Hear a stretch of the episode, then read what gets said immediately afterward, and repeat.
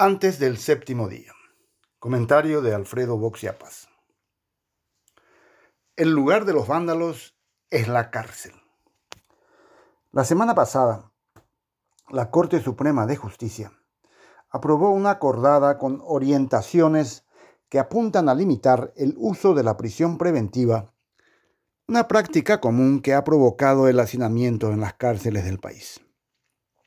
La información fue ampliamente comentada en los medios de prensa y varios ministros declararon con entusiasmo que con estos lineamientos se pondría fin a la alta discrecionalidad con que los magistrados la aplican en los procesos penales. A veces creo que la Corte Suprema sobreestima la influencia que tienen sus acordadas en el resto de la estructura judicial. En la Fiscalía General, por ejemplo, ni se enteraron de la novedad. Manuel Riera, presidente del Colegio de Abogados del Paraguay, tuteó que la doctora Sandra Quiñones le informó que la citada acordada 1511-21 no le llegó oficialmente. Cuando llegue, agregó, podrá bajar una línea a los fiscales por la vía de los instructivos. Es curiosamente disfuncional la oficina de mesa de entrada del Ministerio Público. Lenta para lo que proviene de la Corte y veloz para recibir las órdenes políticas. Tampoco es necesario un instructivo para que los jueces cumplan las normas que ya están vigentes. Pero por lo visto, algunos de ellos entienden las acordadas como chiches decorativos es el caso de la jueza Hilda Benítez Vallejo, quien dictó prisión preventiva para los tres jóvenes imputados por la quema de Coloradoroga, sin considerar el carácter excepcional de la medida, a la que debe apelarse solo como última ratio en casos sólidamente sustentados. Sin tomarse el trabajo de fundamentar el supuesto peligro de fuga o el modo en que los jóvenes podrían obstaculizar la investigación, la jueza los envía a la cárcel. No son ellos quienes deben probar que no se van a escapar ni interferir en el proceso, sino el órgano que solicita esa medida tan gravosa. Y eso no ocurrió. Los vándalos deben ir a la prisión, es el reclamo indignado por el incendio de un local contiguo a la sede de la ANR. Y tienen razón. No se puede justificar esa violencia.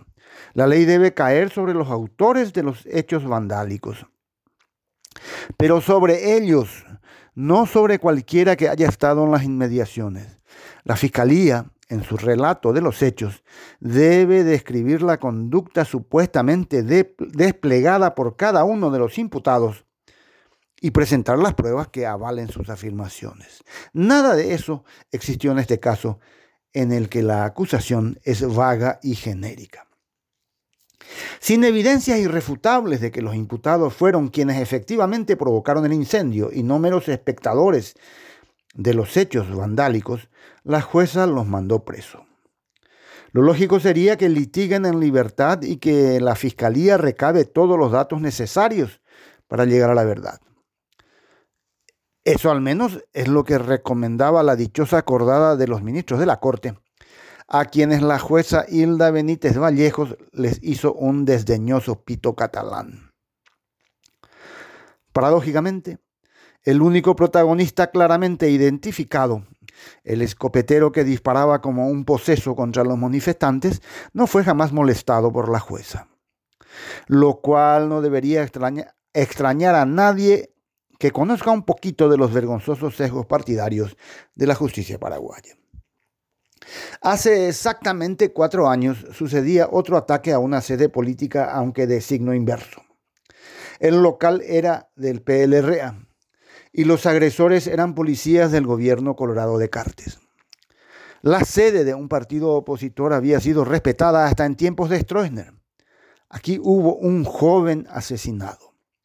La justicia envió a la cárcel al policía que disparó, pero nunca investigó a quienes fueron los autores morales del crimen. De haberlo hecho, quizás se encontrarían con la misma cara de quien ordenó que se aplique la prisión preventiva como castigo anticipado.